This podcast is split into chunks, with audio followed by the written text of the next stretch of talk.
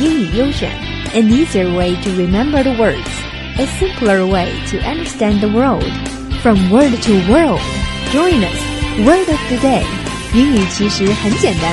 AU English, you're listening to 英语优选 AU English. Today's keyword is youth.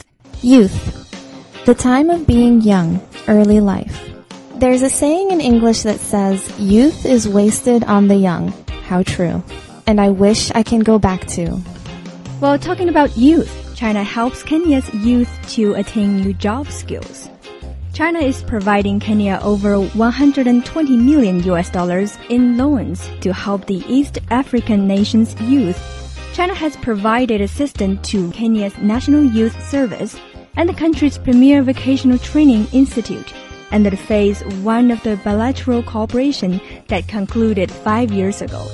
The Asian nation has agreed to provide equipment for the construction industry during the second phase.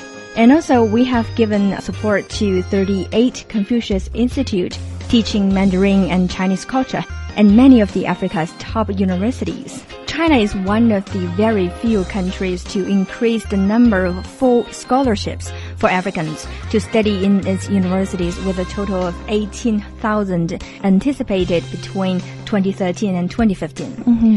And for new sectors, especially for the national construction or for the fundamental uh, sections in Africa, Yeah. these kind of STEM subjects, science, technology skills are in strong demand in the country. Absolutely true. So again, like we're seeing, the lack of students having those STEM subjects is going to be an issue because, I mean, they need to be prepared. This is the future and this is the direction that the future is going.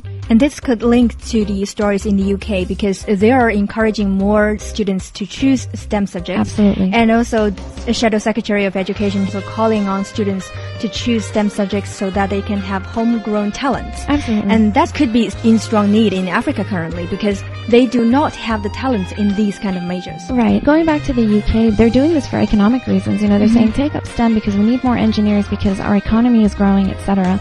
Um, mm-hmm. Same thing could be said about Africa. You mm-hmm. know, the economy is definitely growing with the help of China.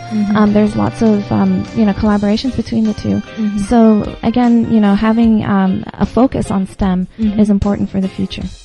That is this episode of AU English. Thank you for listening. Talk with you next time.